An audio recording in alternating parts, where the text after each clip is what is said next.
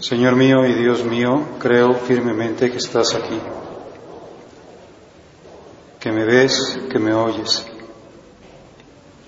Te adoro con profunda reverencia. Te pido perdón de mis pecados y gracia para hacer con fruto este rato de oración. Madre mía Inmaculada, San José, mi Padre y Señor, Ángel de mi guarda, interceder por mí. Podemos tomar como partida de esta meditación preparación para la Navidad un acontecimiento de la historia de la Iglesia de la Edad Media, siglo VIII, de un monje inglés llamado San Bonifacio, fue el, el evangelizador de Alemania. Y cuando fue a aquellas regiones a evangelizar, pues aparentemente había tenido éxito, había logrado conversiones de muchas tribus. Sin embargo, tuvo que ausentarse, fue a Roma a ver al Papa Gregorio II. Dice la historia que cuando regresó a esas regiones de Alemania, con ocasión de la Navidad del año 723, comprobó con dolor que los alemanes habían vuelto a la antigua idolatría de la divinidad pagana habían vuelto a sus dioses. Se aprestaban a celebrar el solsticio de invierno sacrificando a un joven en un encino sagrado. Solsticio de invierno, hoy es el inicio del invierno, 21 de diciembre, sería un día como hoy. Pues se encuentra con esa pena, es decir, han dejado la, la fe de Cristo, han vuelto a sus antiguos ritos y ahora seguramente pensando que de esa manera iban a satisfacer a los dioses, pues estaban a punto de sacrificar a un joven en un encino. Movido por la ira santa, Bonifacio empuñó un hacha y cortó el encino. Este acto de valor históricamente documentado supuso la victoria del cristianismo sobre la divinidad pagana en Alemania. La leyenda añade que después del primer hachazo se levantó un fuerte viento que hizo caer inmediatamente al árbol. Una cosa milagrosa, pues que con un solo golpe aquel árbol cayera, fuera derribado, gracias a podríamos pensar a una especial intervención de Dios, a una acción milagrosa. De tal manera que los habitantes estupefactos y temerosos reconocieron en este hecho la mano de Dios. Y entonces preguntaron a Bonifacio cómo debían celebrar en adelante la Navidad. El obispo señaló entonces un pequeño abeto que milagrosamente había permanecido indemne junto a los restos del encino. Él conocía la costumbre popular alemana de llevar a casa un abeto e invitó a todos a continuar con ella. Consideraba que este árbol significaba la paz, porque las casas estaban construidas con su madera. Simbolizaba la inmortalidad, porque está siempre verde, y finalmente su punta señala al cielo donde está Dios. El origen, al parecer, del árbol de Navidad, un origen pues que no se remonta lógicamente al nacimiento de Cristo, sino a este episodio de la historia de la Iglesia donde Dios interviene como para reafirmar su, la fe de aquellas personas que estaban a punto de volver al paganismo derribar el encino y quedarse con el pequeño abeto. Y esta imagen, esta significación, este simbolismo quizá nos podría a nosotros ayudar a recordar que también en esta Navidad, siempre en nuestra vida, pero especialmente en esta Navidad, nosotros estamos invitados a derribar cualquier sentido pagano que pueda meterse pues en estas fiestas en este momento. Como que se pierda, como les pasó a estos alemanes primitivos, el sentido de Dios y, queramos quedarnos con, pues, con lo pagano, el paganismo. Por eso queremos prepararnos y hacemos este rato de oración y purificamos nuestro interior y queremos decirle que pues que nosotros queremos tener la fe verdadera y que queremos ser personas profundamente religiosas que queremos que Dios nos dé sus dones para que podamos comprender el gran misterio que sucede ante nuestros ojos. Este gran misterio. Que podríamos pues, profundizar en muchos aspectos, pero quizá nos pueda servir pensar sencillamente que el misterio de la Navidad es el acercamiento del cielo a la tierra. Es como, como si dijera ya no hay distancia.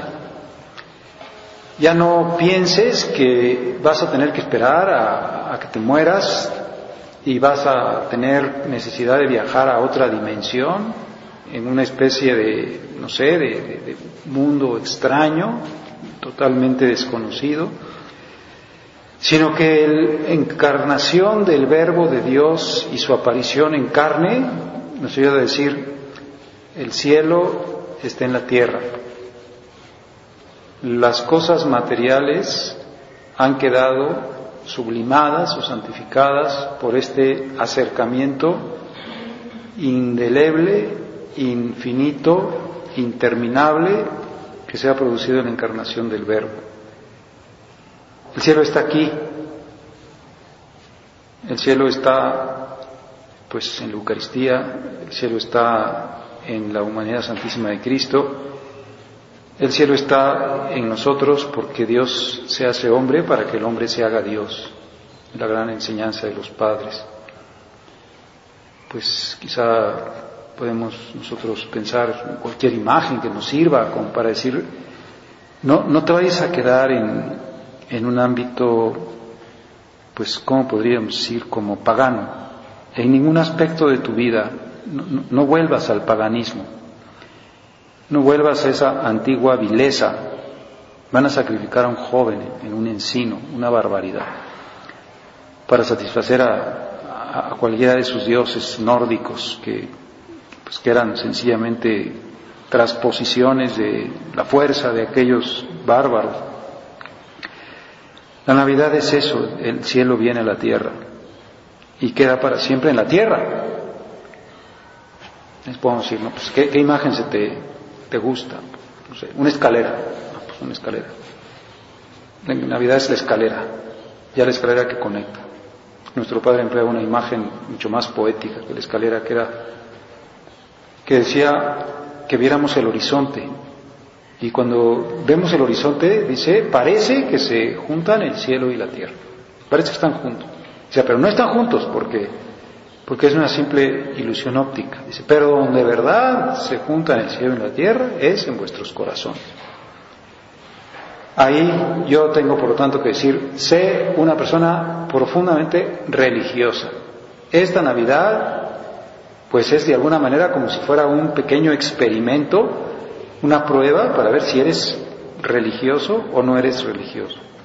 Si tienes sentido de trascendencia, si tienes esta conciencia de pues de que, de que el, absoluto se ha hecho un hombre y se ha hecho un niño y se ha hecho unas lágrimas y se ha hecho una sonrisa, se ha hecho carne, se ha encarnado. Por lo tanto, todo lo que era carne ya no es solamente carne.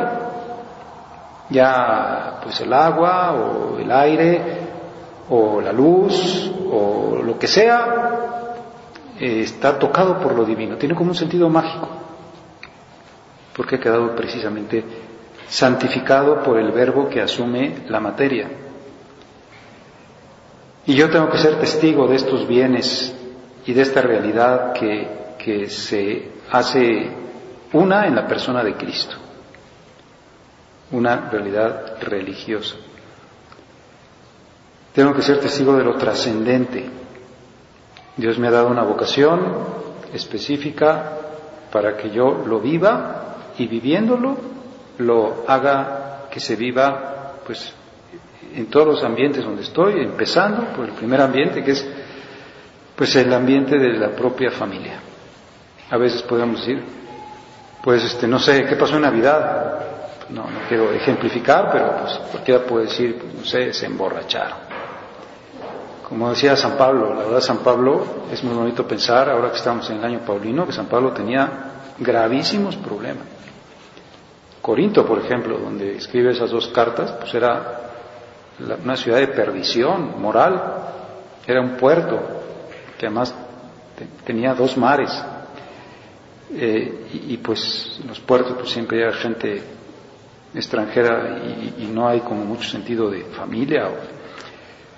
pues se encontró con Corinto, se encontró con Atenas, que era eh, la capital de la soberbia intelectual, pero se encontró también dentro de la comunidad cristiana una cosa muy triste, que, que, que en la fracción del pan, decía, algunos se emborrachan, o algunos aprovechan para su glotonería. No es que tuvieran la misa y después comieran, ¿no? Sino es que el mismo agape o la misma fracción del pan era una comida.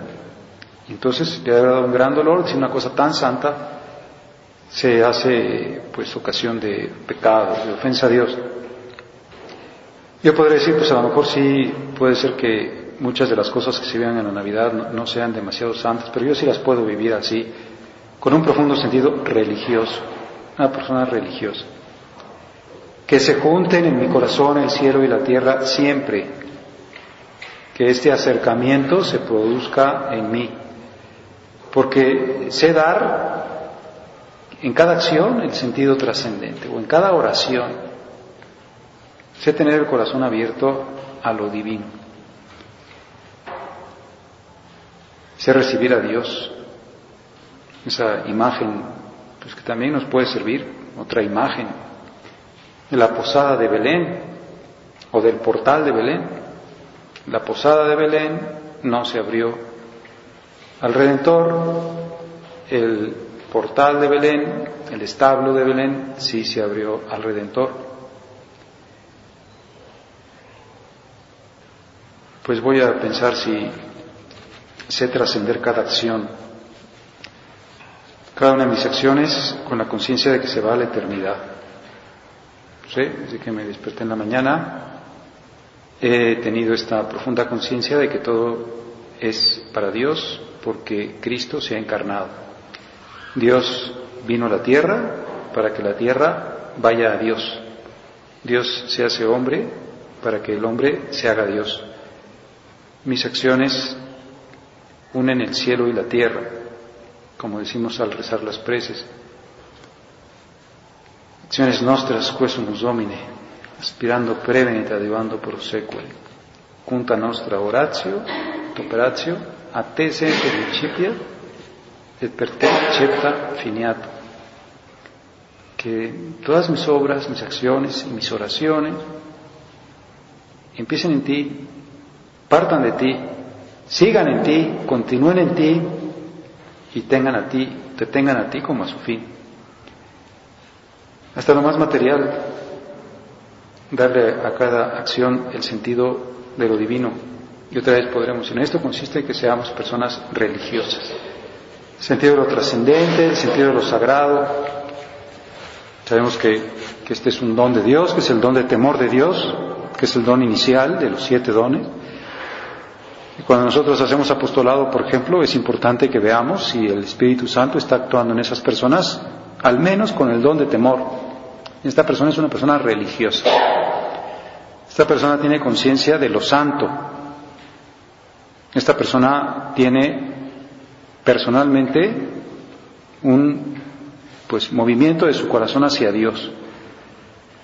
Esta persona reconoce que la tierra no es pura tierra, que la materia no empieza y termina en sí misma, que la vida del hombre pues no se explica con las puras razones humanas. Es una persona que trasciende, es una persona que, que encuentra la dimensión de la fe o la dimensión religiosa.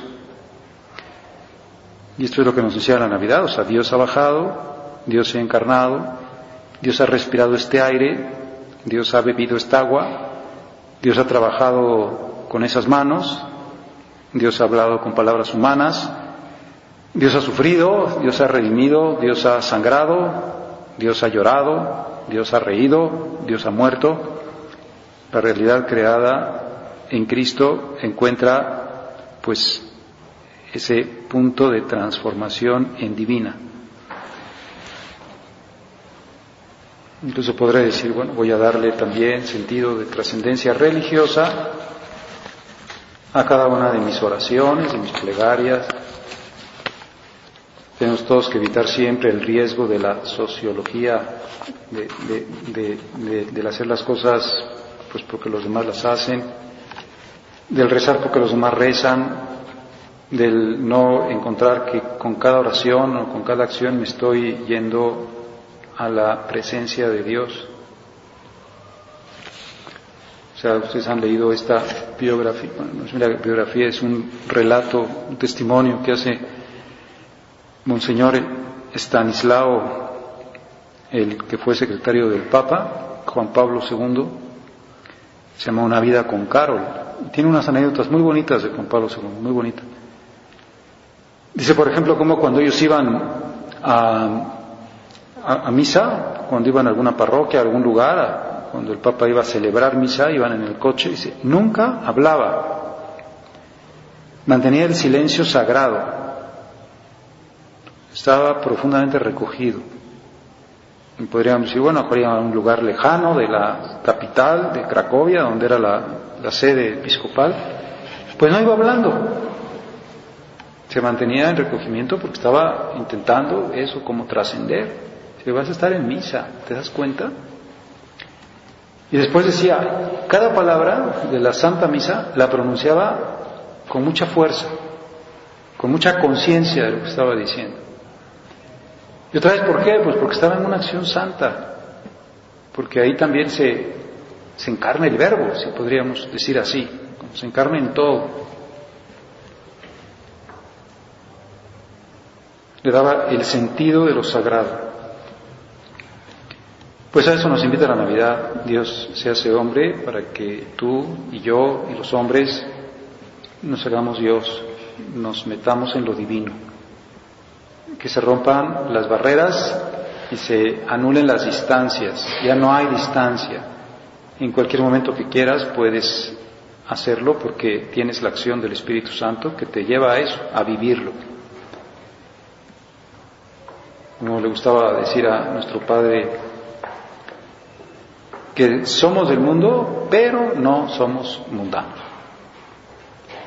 ¿Quién es el mundano? Pues aquel que no trasciende lo puramente material. Aquel que no encuentra como ese destello divino en todo. Pues esa es la Navidad en su sentido hondo. Por eso decíamos que no nos pueda servir este este relato que comentábamos al principio de San Bonifacio, tira aquello que te está manteniendo en el paganismo. No te quedes con ese encino. Descubre el abeto, el pequeño abeto, aquel abeto que significa la paz. Las casas están construidas con madera del abeto. Es un abeto, el árbol del abeto es un abeto que que no pierde sus hojas, no es como esos que hacen muchísima basura, sino siempre mantienen su follaje, siempre están verdes, por lo tanto simboliza, dice aquí la historia, significa la inmortalidad. Y finalmente apunta al cielo, siempre apunta al cielo. Estás teniendo esa señal indicadora siempre. Pues que la Santísima Virgen nos ayude. Nadie como ella experimentó así, de una manera física, la unión del cielo y la tierra. De una manera que pues jamás podremos nosotros ni siquiera un poquito eh, acercarnos a la comprensión de lo que supuso para ella tener en su vientre a Dios, a Dios gestándose, a Dios haciéndose más carne suya, más sangre suya, a sentir a Dios creciendo dentro de ella. Pues ahí se unieron el cielo y la tierra en el vientre de María. Sea, por eso pues es tan bonito que todos pues tengamos esta conciencia de, de que venimos de ese vientre, de que estamos invitados a vivir con el recogimiento de ella, de que ella nos ayuda a que todo se restablezca, que todo se restablezca precisamente porque lo que viene a ser el verbo de Dios es restablecer todas las cosas que se habían separado del seno del Padre a que vuelvan a estar en ese seno del Padre. Pues este es el sentido, el acercamiento, la conexión absolutamente pues interminable y profundísima que nosotros tendremos la dicha de contemplar por toda la eternidad en la humanidad santísima de Cristo, que ahora se hace visible precisamente en este misterio del nacimiento, en esta realidad que nos hace pues estar siempre como con tanta dicha, que nos manifiesta la lección de saber ser personas profundamente religiosas que saben trascender hasta lo más pequeño en una realidad divina. Te doy gracias, Dios mío, por los buenos propósitos, afectos e inspiraciones que me has comunicado en esta meditación. Te pido ayuda para ponerlos por obra. Madre mía Inmaculada, San José, mi Padre y Señor, Ángel de mi guarda, interceded por mí.